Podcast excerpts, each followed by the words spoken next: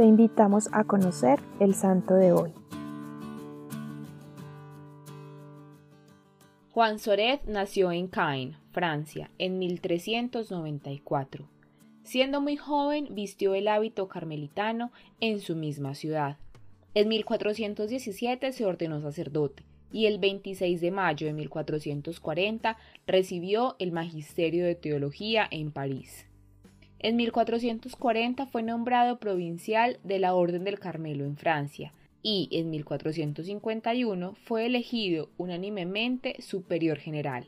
La Orden del Carmelo, como tantas otras órdenes religiosas, necesitaba urgentemente una reforma, debido a los estragos que habían producido la peste negra y el cisma de Occidente.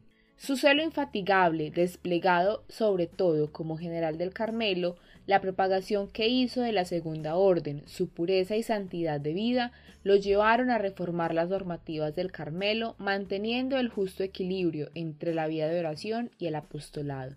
El padre Sored estableció en todas las provincias que visitó uno o dos conventos de estricta observancia de las constituciones y permitió que todos los frailes que lo desearan pudiesen trasladarse a dichos conventos.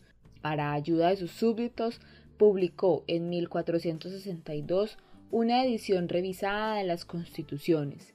Fundó también varios conventos de religiosas carmelitas. El 7 de octubre de 1452 obtenía del Papa Clemente V la bula cum nulla, por la que quedaban erigidas canónicamente la segunda y tercera orden del Carmelo. Murió en Angers el 25 de julio de 1471. Fue beatificado por el Papa Pío IX en 1866. ¿Cómo nos enseñas, Beato Juan Soret, a llevar el orden y la correcta intención de la espiritualidad cristiana desde la disposición, el ejemplo y no desde la imposición?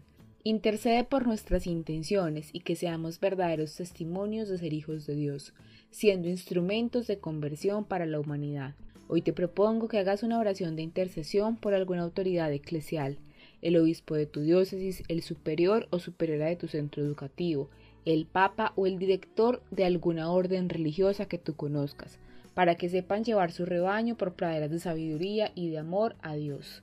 Cristo Rey nuestro, venga tu reino.